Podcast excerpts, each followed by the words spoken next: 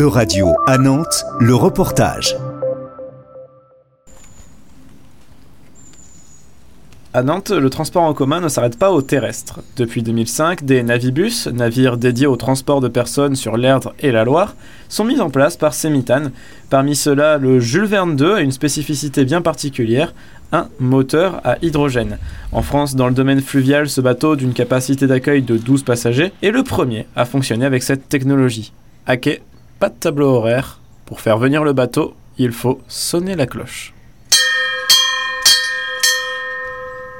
Raphaël Lecoq est chef de projet à la Sémitane.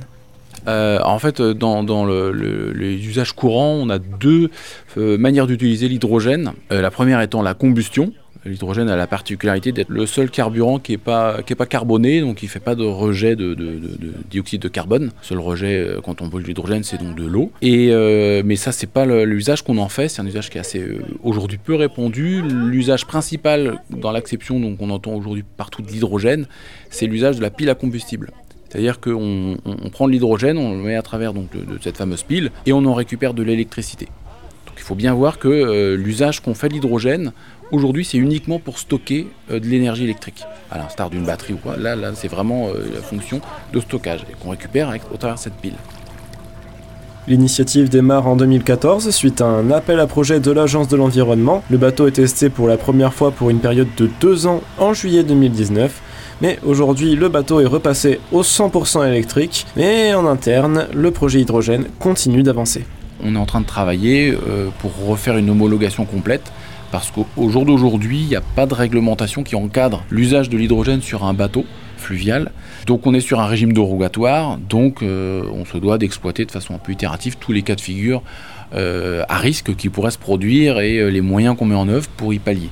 Donc c'est une procédure qui est, longue, qui est, laborieuse, qui est voilà.